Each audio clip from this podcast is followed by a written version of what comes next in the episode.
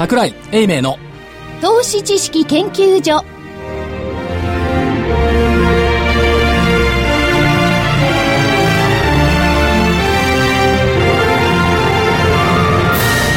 皆さんこんにちは。こんにちは。桜井英明の投資知識研究所の時間です。スタジオには桜井英明所長。正木昭夫会長。こんにちは。福井主任研究。福井でございます。こんにちは。そしてあれどうしたの？今日。あれあれあれ？あいつもより長いですね。何その謙虚な入れ方。今日はちょっと操作が簡単なもの。であそうですあそ えーそして研究員の加藤真理子でお送りします。さあ、今日の日経平均大引けは、高値引けとなりました。337円45銭高の14,000飛び飛び5円77銭。337円45銭高の14,000飛び飛び5円77銭でした。トピックスも高値引け。プラス31.69ポイントの1163.39ポイント。出来高が概算で26億952万株。売買代金が概算で2兆2106億円でした。値上がり銘柄が1389、値下がりが291、変わらずが73銘柄でした。まず冒頭にはい謝っておきますが、見通しよりも下にブレちゃいましたとはい。いうところですね。1万4400 400等円っていう、はいそう400円も下にブレちゃった。もっとブレてたんですけどね。1万4000飛び飛び5円。はい。ちょっと見間違えました。というか、だいぶ見間違えました。だいぶですねすいませんね。はい。申し訳ございません。で、はい。これ、こうね、疑心暗鬼が募るんですけど、昨日までは、やっぱ売りたかったんでしょうね。7月末までに売りたい玉があった。売り切った。で、8月入ってリバウンドした。自立反発とかいろいろ言ってますけど、昨日まで売りたかったね。7月中に売っておきたい玉があったんじゃない？で、7月中までどこ売りたかったんでしょうね。誰が売りたかったんわでしょかんないけどね。う。ねいや、市場ではいろいろ言ってます。その、一部外資系の日本株部門の撤退だとかね、言ってるんですけども、もう結論からいけばね、やっぱり7月中に売りたい玉があだって、4日間で1100円も下げてくれたそうそう。うん。で、この間うちは、まあ、1117円正式にはね、えーこの間5月の23日は1日で1100円下げましたけども、1100円下げたい売り玉がやっぱりあった。っていうことでしょ。でその割にはね、えっ、と、まあ、先週の末ですけども、先週末レベルの最低改ざんって、400億ぐらいしか言ってない。変でしょ？ね。なんかね、最低解消があったとしてもこれ今週の話でしょ。ただ、先週の末の売りは最低解消で説明つかない。うんと見れば、やっぱり月末にかけて8月が嫌だから売っておきたいっていう向きがあったのかもしれない。特に先物で売ってたんですかね。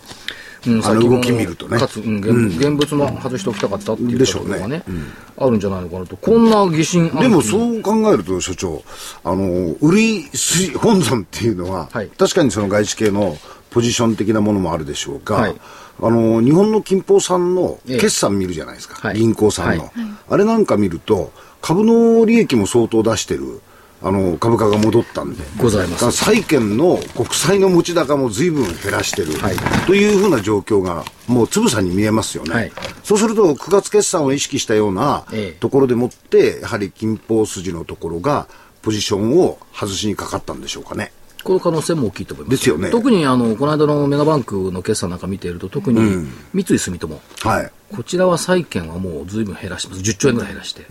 で、株式売却益っていうか、有価証券売却益の中の株式のところ、これはい ETF でしょ。うん ETF の売買をうまいことやって、売却益出してます。だから、はいはいその意味では三井住友先行しているなと。まあ、みずほ、それから三菱 UFJ なんかはまだ債券売却益も、と評価益持ってますから、まだこだわってんのって、その意味では一歩進んだ三井住友という感じはしますけど。ですよねはいだって、福井さん,、メガバンクでさえ運用する ETF よ。はい。そうですよ。ねえ。なんで我々がそれをほっとかなきゃいけないのか。そう。先見の明がありますね。だからほら、DVD 作ったじゃない。ね、はい DVD、はい月末なんです7月号ねに。苦労して。はいいきなり別に広告宣伝をするつもりはございませんから。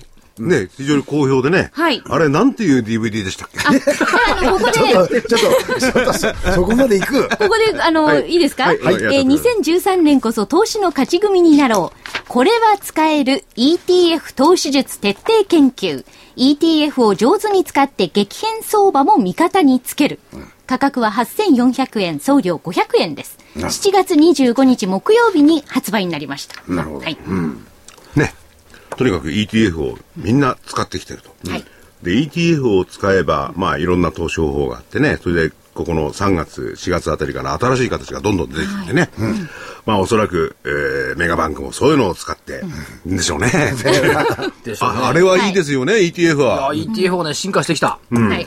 あれ、最初に取り上げたのは、え竹中さんの頃に、や ETF をだいぶこう、うん。いや別にそれ竹,、竹中さんが偉かったわけでもなんでもなくて、あの時個別銘柄の注目できなかったから ETF なら、あの、インサイダーの問題もないし、いいだろうっていう。でそこまで竹中さんが良かったとは私は思いませんね。で、まあ、最近はね、そういう単純なね、個別銘柄の代わりっていうんじゃなくて、より複雑な金融手法を組み合わせたような ETF もできてますんでね。はいこれはいいですよ。と思いますね。ね、相場が下がっても儲かるとかね。はい。上がっては、えー当然儲かる。まあまあ、売りでも買いでもよくいけるっていうのもあるし、それから ETF については特にアメリカもそうですよね。今そうですね ETF への資金流入って、週間で1兆円ぐらいずつ入ってる。すんごい、月間だから4、5兆円入ってる。そうですよね。うん。で、もともとから結構あの ETF は使う人たちが多いですからね。はい。うん、ファンドを運用する人たちも、機関投資家も、えー結構多いですよ。ね。で今の正木さんのご指摘のように、よく市場関係者はね、外資だこうだって言うんですけど、外資がね、本当に日本株売ってるんだったら、なんで米株売らないの、ね、ご本尊を売らずしてですよ、ウェイトの低い日本株だけ売る意味がわからない。はい。ところが国内で見ていると、なんか全体の商いを外資系が6割とか7割やってるから、彼らがやってるんじゃないのっていうこの呪縛にとらわれて、はい。アムロだとかね、ゴールドマンだとかニューエイジだとか言うわけですよ。だけどそんな一部でしかないのに、本尊やっぱり今来て国内金峰じゃないの？という気がね、うん。あのーなんとなくですね、先週、あの、ヘッジファンド、はい。海外の、あの人たちとちょっと話してたら、えいや、彼らは逆に言うと、まあ、あいろんな手法を使いながらですけど、株式はロングポジションに少しずつ移行してるって言うんですよ。で債券は逆に言うと、ここのところでもってマイナスのおショートポジションをお作りつつあるということなんで、いや、株式にシフトしてるんじゃないんですかっていう、さっき所長が言いましたよね。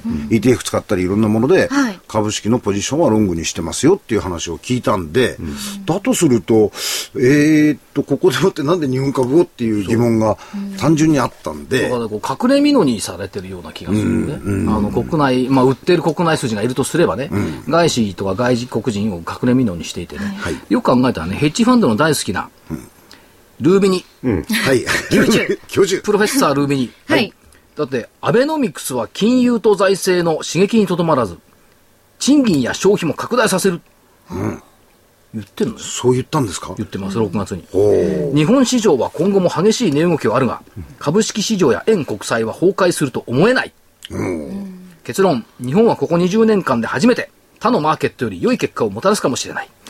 まあ、ルービニサンドファンドはきっと日本株を買っているんだと思いますし、ああの人5月かなんか来てたでしょ？はい、はい。だからその意味では、日本株で運用している大学教授が日本株に対して来賛することはまあ問題なんだろうとはい。思いますが、世界は崩壊すると言ったルービニさんが、日本のアベノミクスは、はこの20年間で初めて良い結果をもたらすかもしれない。っていうことを言ってるんだから、それを信奉しているヘッジファンドの連中が、やたらと株を株を売り浴びせるとはとても思えない。うん思いにくいですよね。思いにくい。はい。ところがね、ニューヨークから言ってくることも、こっちの市場関係者が言うことも、外資の手口だとか10年一日のごとくね、同じようなことばっかり言っててね、進歩すりゃいいで、物の本質見なきゃいけないんじゃないの？という気もするんですけどね。でも7割はそれですからね。数字的にはね。じゃあ。そ、それはね、じゃあ、日ばかり抜いてみたらどうなの？うん。あの7割から日ばかり除去したらどうなの、け結構一緒だったりしてね、個人も信用で日ばかり。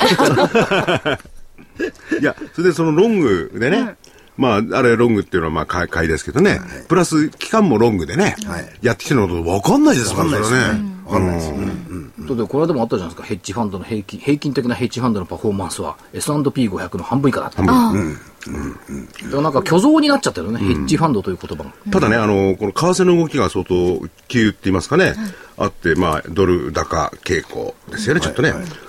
それを、そのドルっていうドル円を間に置いて見てると、アメリカと日本の株の動きっていうのは、まるっきり正反対だけど、こう、比例してんですよね。あっちはもう債券むしろ買いま買ってますよね、はいはい日本は売ってるけどね。で、株は買ってますよね。日本は売ってるけどね。そういう感じはありますよね。そうですねうん。まあそれがその間に入ってる為替のおためなのかどうなのかちょっとわからないですけどね。そうですね。ちょうど10年の債券で、1.8%ぐらいの差があるんですよね向こう2.6%、東京、あ、日本が0.8。はいでうん1.8割れてでるんですすねね。そうすると、この1.8%のこのスプレッドっていうのは結構大きいんですよでかいですね。大きいですよ。うん。まあ、債券の場合、金額が、元金がでかいからね。そうなんですよね。うん。で、いずれにしても、おここに来てですね、まあ、先週から、で、今今回、その、所長のよ読みが外れたのも、まあ、FOMC、あるいは雇用統計、その辺でしょうね。って言うじゃない。関係ないと思う。だって、開き直ったの？何い。やいやいや、そうだよ。そうじゃなく、だから今言ってるじゃん、その FOMC とか雇用統計でアメリカうんぬんかんぬんで日本株が、だって米株下がってないのになんで日本株下がるの、米株って7月のニューヨークダウって、ニューヨークダウってどれぐらいのパフォーマンスだったと思います？どのぐらいですか？ら鼻から見てないもんね。うん見てない4%上昇。SP500、5%上昇。ナスダック、6.6%上昇。はい7月は。上がってんのよ。で、日経平均は、ほぼイーブンですからね。まあ、マイナスにはなりましたけど。陽性にならなかったから。ちょっと米株上がってんのに日本株下がってる。これってだから、本国市場上げてるニューヨークのファンドがね、日本株だけ特出して売りますか？これがね、とても疑問なの。まあ、どっちにし、どっちでも儲かりゃいいっていう、しあの、一部の人たちはいらっしゃるとは思いますけどね。だけど、7月の日経平均見てみると、頭から、1日から15日間かけて、1100飛び1円上昇した。で、月足要線はもう、いけるだろうって2週間ぐらい前に言ってたわけですよ。月末の3日間で消しちゃったの。そう、消したんですね。だから、これを消しに来るほど、外国人も無礼じゃないんじゃない？と思いますけどね。いかがなもんでございますか？難しいとこですな。じゃあ誰がこの売ってきたかっていう話ですよね。そういうことですよね。まあさ、一部は外国人も売ってるんでしょうけど、なんかさっき正木さんの指摘あったように、どうも国内金っぽ臭いなっていう、ね。あの、どう考えてもね、あん。まりすっきりした理屈にならないんで、もう外国人売りってい。うね、じゃあ FOMC って今言ったでしょ、そう。FOMC 声明って、これ玉虫色でどうでもよかったのよ、景気回復は続いているものの依然として下支えが必要、で9月はどうするか何も言ってない、言ってないんだからニュートラルだから関係ないでしょ、通過すれば終わり、ADP の雇用統計発表になりました、市場予想の 18, 18万人上回って20万人で着地した、で明日発表になる雇用統計はまあ18万人台と言われてますはい。また騒ぐんでしょう、この騒ぎ方はね、だから株の連中は、為替の連中みたくバカ騒ぎしなきゃいいと思う。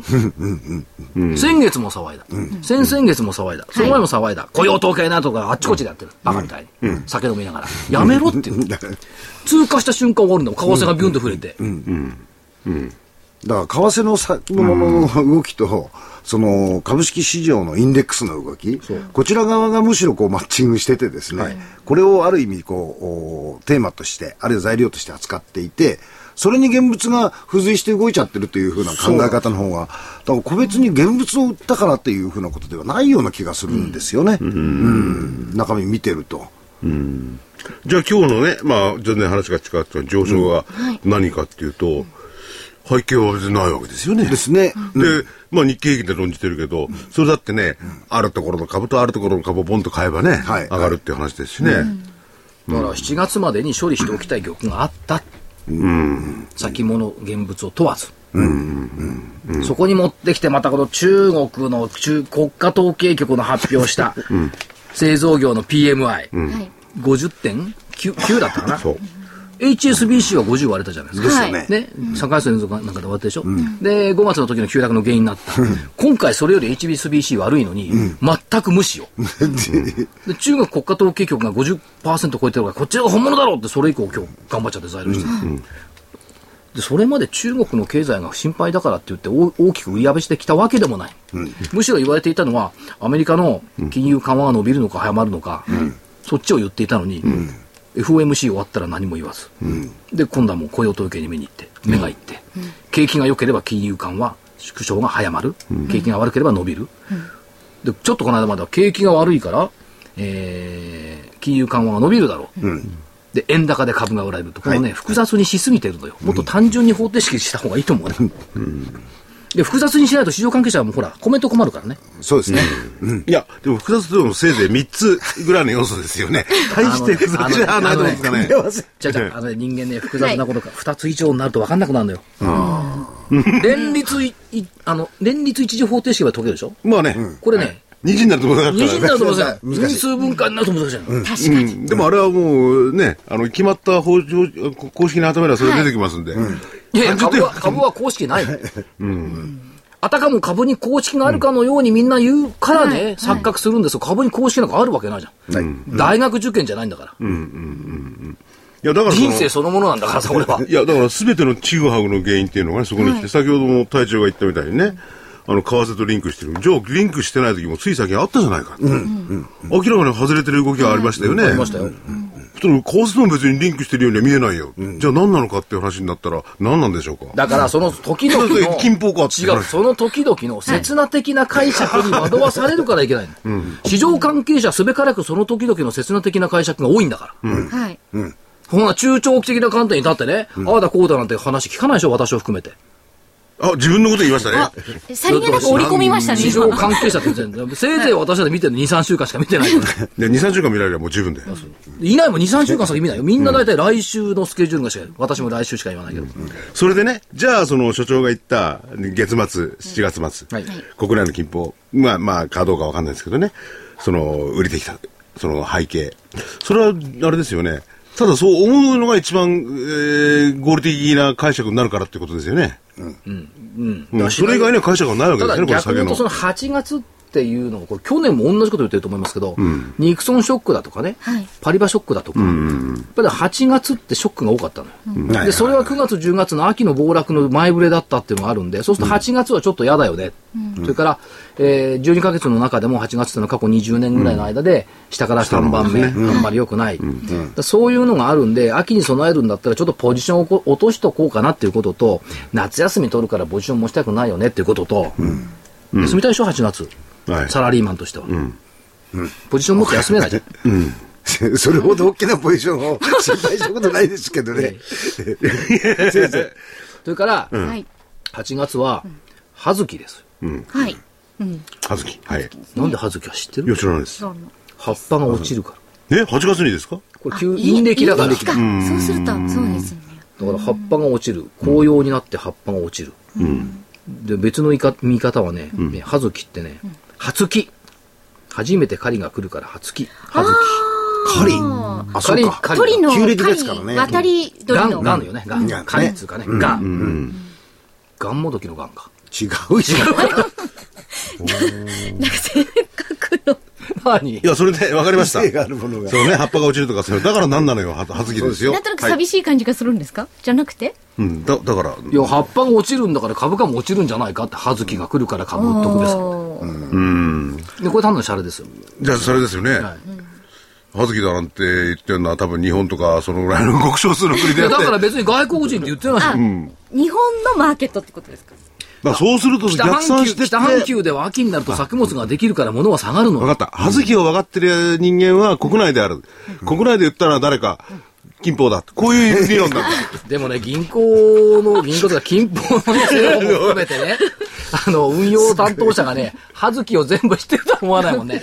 思わないですね。いや、あのー、あいつたちは多分ね、偏差値高いからこういうのはね、試験に出るから知ってますよ。いや、すいません。はい。あの、はい葉月ってそんな試験出ないと思うな。あ、もう、昔の試験ですよ、それ。今、次のうち8月の陰暦の名前を選べて、長月葉月。そう、そんなの冬月やるじゃないですか。あるじゃないですか。僕俺だけわかんない。な長、ふずき、葉月、長月だけがね、迷うのよ。迷うも迷わないも。私はあの詳しくないんで。いや、6月、みな月はわかるじゃん。はい。で、10月の神奈月もわかるじゃん。かんなうん、そうなで、こののね。ふずき、はずき、長月の7、8、9だけね、迷うのよ。もし試験出たとしたら。その迷いがあるからこういうことになるんですよ。口は口迷わないでくださいよ。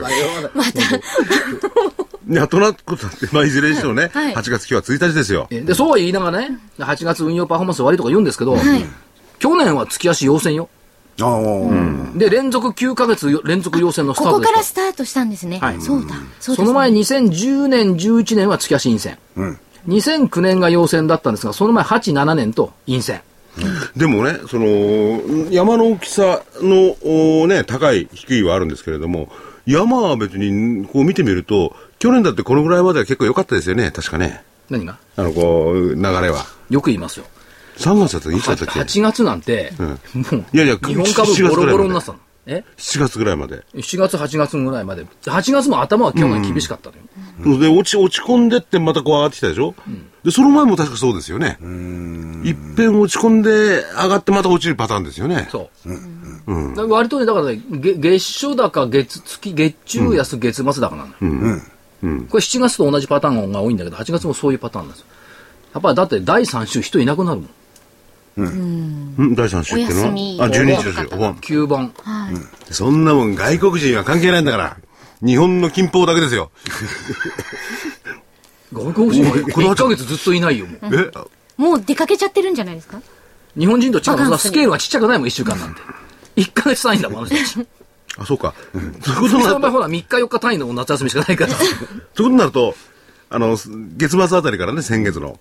まあ、あの、外国人はバカンス取りますよね。はいちょうどそれに合わせるようにもみんな処理してきた。ちょっと今このビルの前にいたじゃない、浴衣着た外国人が20人も30人も。ねえ、いましたよ。浴衣着た？浴衣。へえ。これなんだろうね。いや、わかんないですよ。浴衣ツアー何かかなホテルオークラから歩いてきたの。あ、なんかあるんじゃないですか？そういう。いやあのそれはねホテルオー街をクラは散策しましょうみたいな。花火見に行くんじゃないですか？ゆ浴衣かみんなで。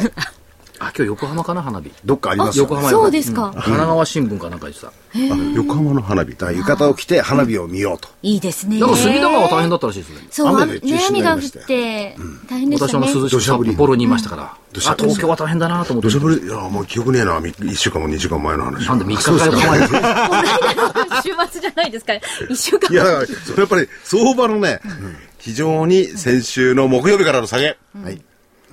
人々は、投資家は気にしていると思うんですよいや、。気にしてて、大変に気にしてますよ。だから、所長にですね、本当に、その人たちが腑に落ちる説明、説明はもうどうでもいいんだ。何？こっから先の話をしてほしいな。そうですね。じゃあ、それは、あの、お、おお知らせの後お知らせの後に。に、そうじゃあたっぷりと。でたっぷりやりますかどうなのか聞きたいですよね。そうですね。はいうん。じゃあ、お知らせはい。お知らせです。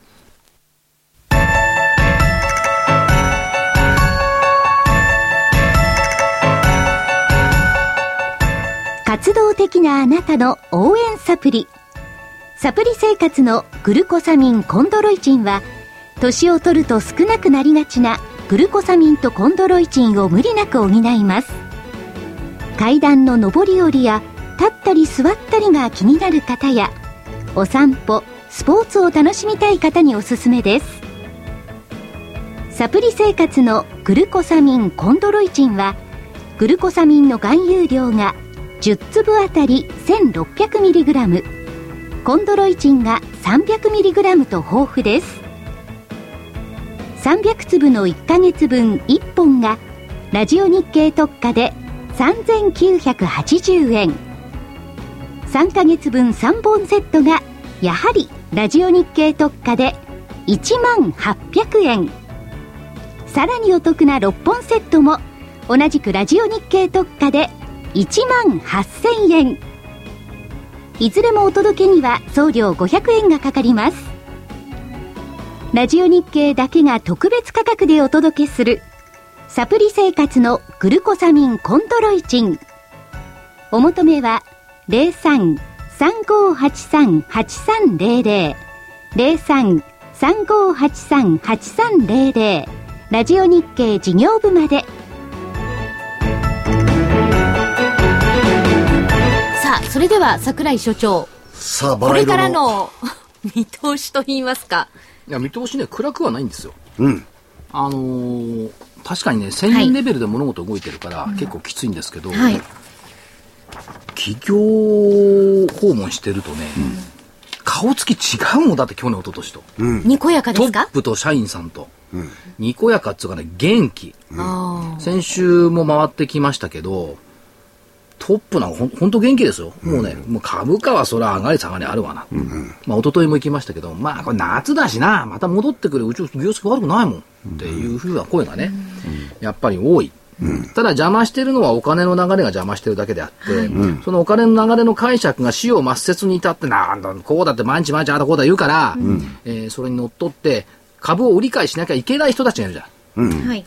どうしてもね。仕事として、この人たちが死を抹殺にこだわって売ったり買ったりしてるから上行ったり下行ったりするんですけども、基本の大まかな流れはね、去年の8月から続いてる右肩上がり上昇基調と変わらないと思う。うん。なぜならば企業業績が堅調である。はい。お金、もう一つは需給の面でね、それ、ざ最低とか信用とかそういう話じゃなくて、お金、金融がダブついてますかどうですか、ここを見ていくと、明日発表のマネタリーベースが大事なんですよ。で、少なくとも、えっ、と、6月までは積み上がってます。173兆円までマネタリーベースが積み上がってます。はい過去最高レベルです。こいつが2006年の時に、福井さんか、あの時は。あ、福井さんじゃ、こっちのはいはい福井さんじゃなくてですね。俺が総裁やるか？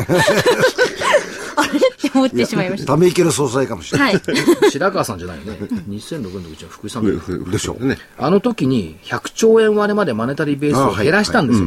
それが結局パリバショック、リーマンショックの前触れになっちゃったの。日本株で言えば。はい。この、これを減らす具をやってさえくれなければ、多分大丈夫だった。ただペースがね、はい。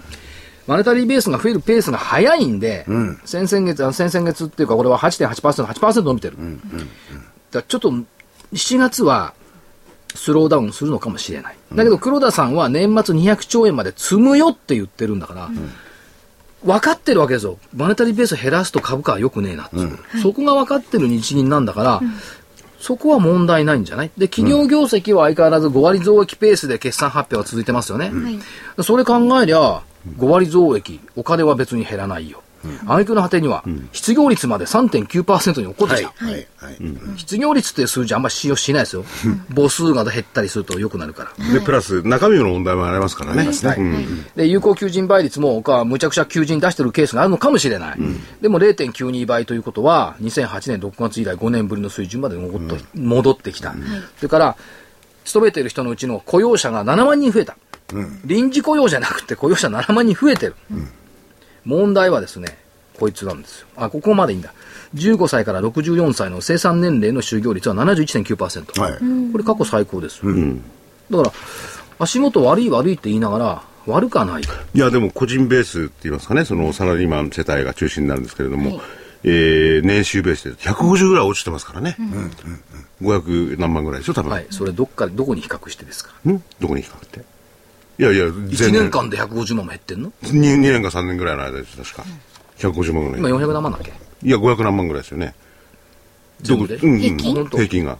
平均500万ある？500もない？ないと思うよ。いや、どこ、500その統計がね、どこのね、えー、いろんな統計が、銀行の統計でしたね。うん。それは150ぐらい減ってるんですよ。なるほど。この2年で？2年ぐらいじゃ。あ民主党が給与150万減らしたってことでしょ。民主党を減らしたら、だって民主党政権だもん。2年間、3年間ね。うん。別に自民党ここの半年しかやってないんだから。現政権の話じゃないの。これ前政権の話だ。いや、これ政権とは関係ないと思うんですよね。まあ、え円高とかそういうのがあるでしょうしね。はい。うん。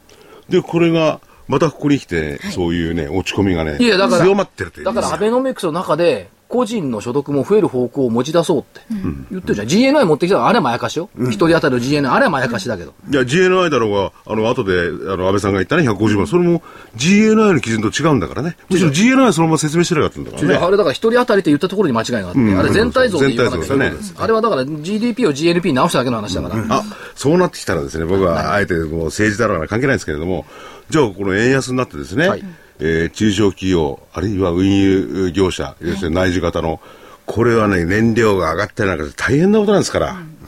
それだけじゃないですよ。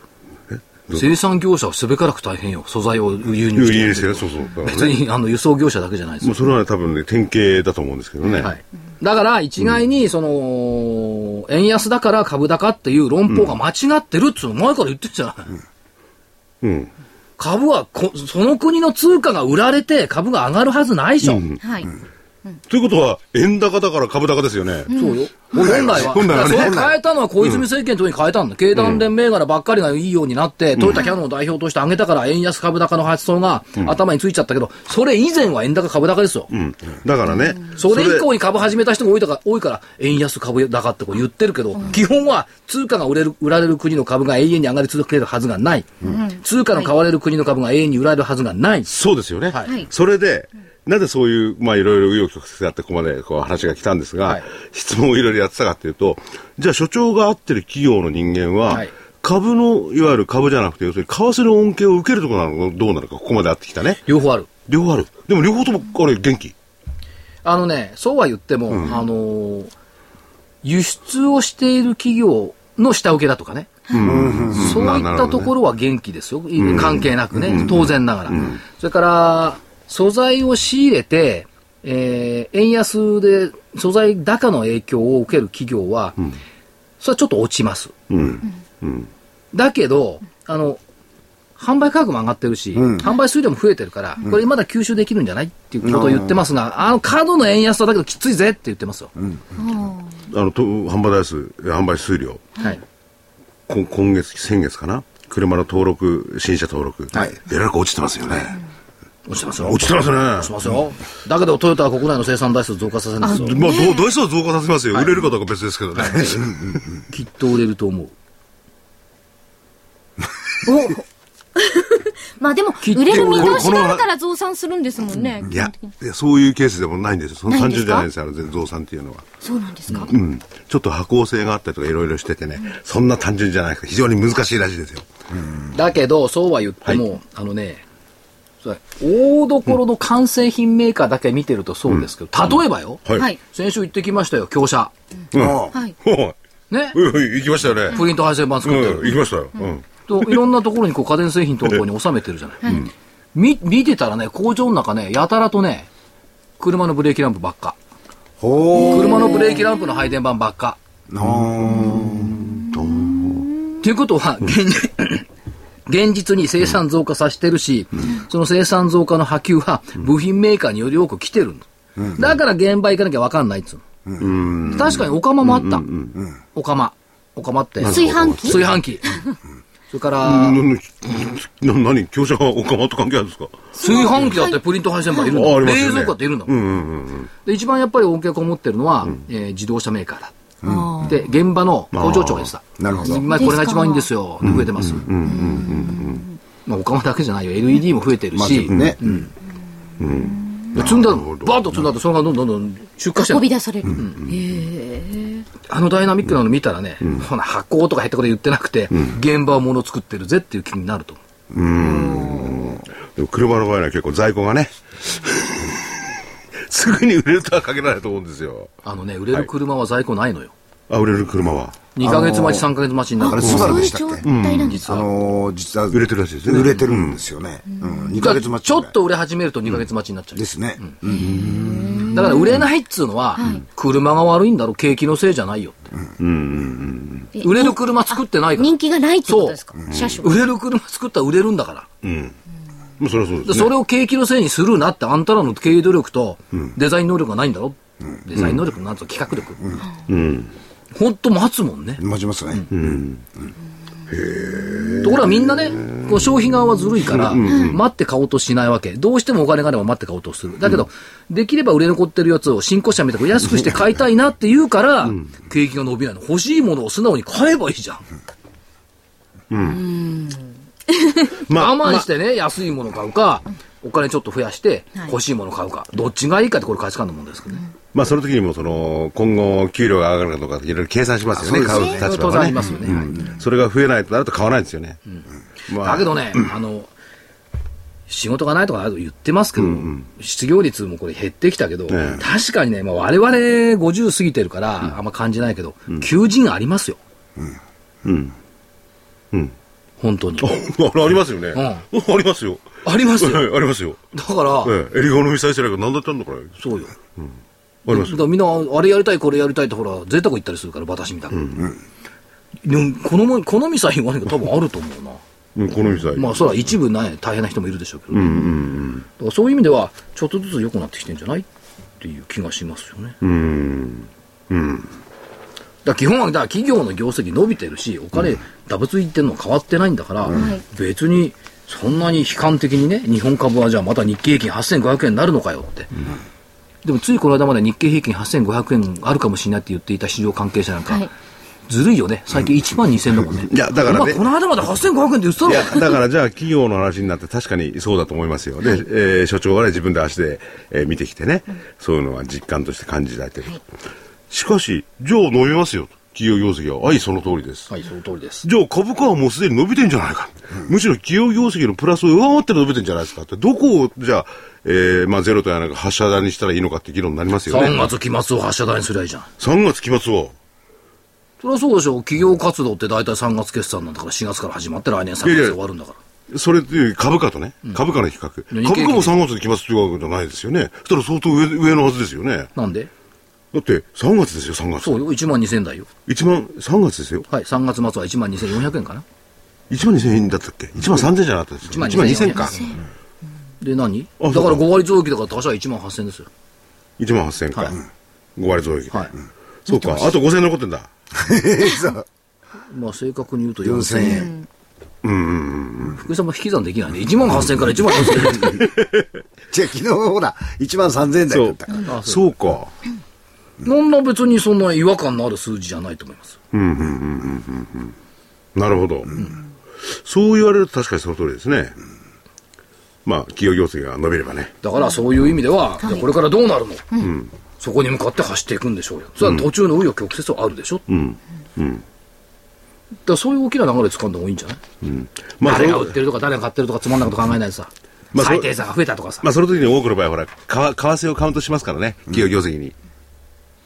いや、カウントしたって別に今日いくら？97円8円でしょ？今日今そうそう。98円。8円だよ。仲間8円です。よ。だってみんな90円とか95円で組んでんだから別にいいじゃん。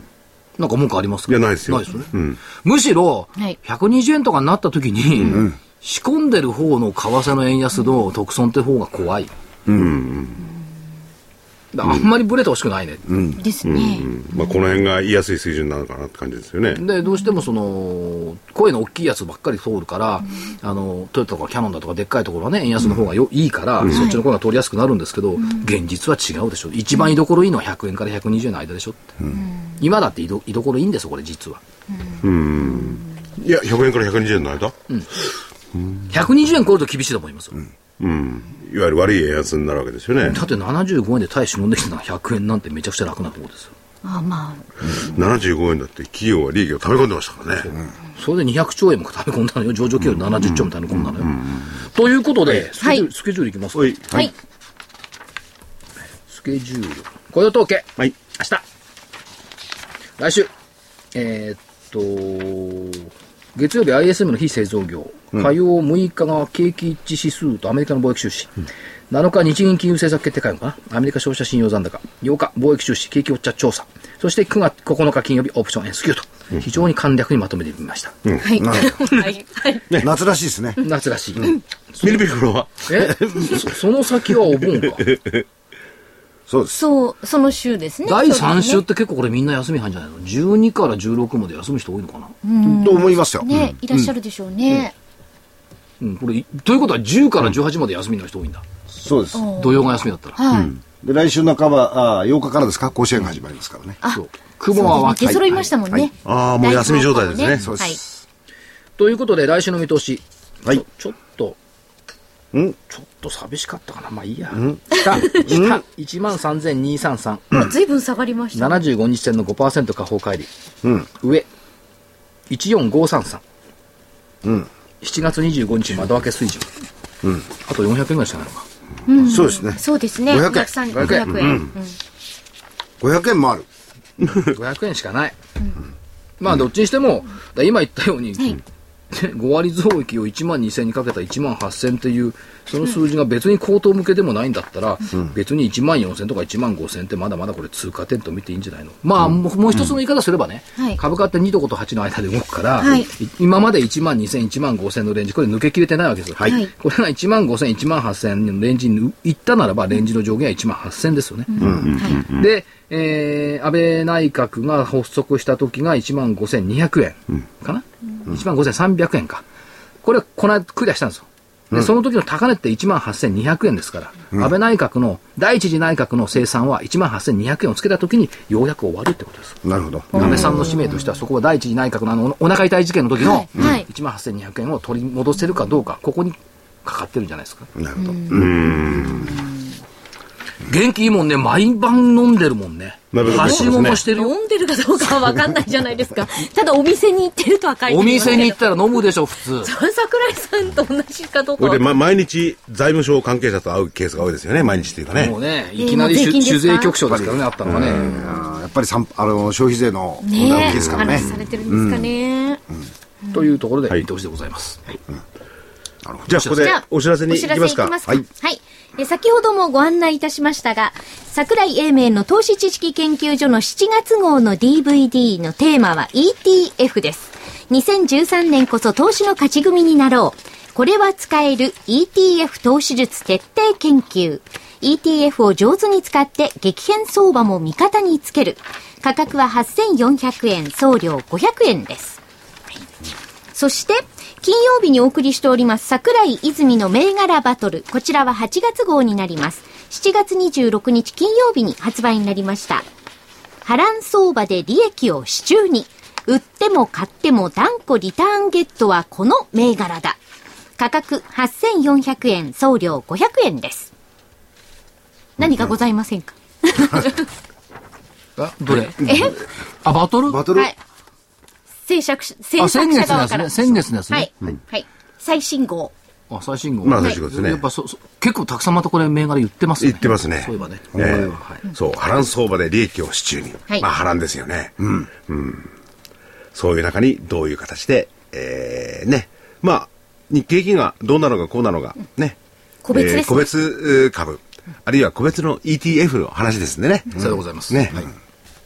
個別銘柄でしっかりしてるのありますもんね、本当に。この銘あこの下げの中でも。うん逆光高銘柄ってね。逆光高銘柄ってある逆光高もあるし、個別よく見ると、要するに5月23日の、お前の水準に戻ってるの結構多いんですよね。これを超えてんのもあるそうそう、超えてるのもあるんですよね。言っていい？はい、どうぞい。や、これ銘柄ほら、あんまり個別で言う番組じゃないですけど、ですよね。はい、はい金曜の番組でね、はい。えっ、と、注目銘柄で、春ぐらいから上げたのが、覚えてるかな、5357のソケッツっていう会社、ああ、はい、はい、はい。音楽配信システム。はい。前ゲストでもね、来ていただきましたもんね、番組に。でね、900円、1000円ぐらいでずっと揉んでたんですけど、はい。7月25日にね、年初来高値1940円。今日2000円なのよ。だから、2ヶ月ぐらいで倍、株価は調整してんだけど、5月から、全体は。ソケッツって逆、全然関係なく。でかつね、商いがね、1000株、2000株じゃないの？8万、10万できてんのよ。これはね、だから、本当に逆光高してる銘柄の人だから。まあ今日引け知らないですけどね、ザラバは2000乗っけてきた。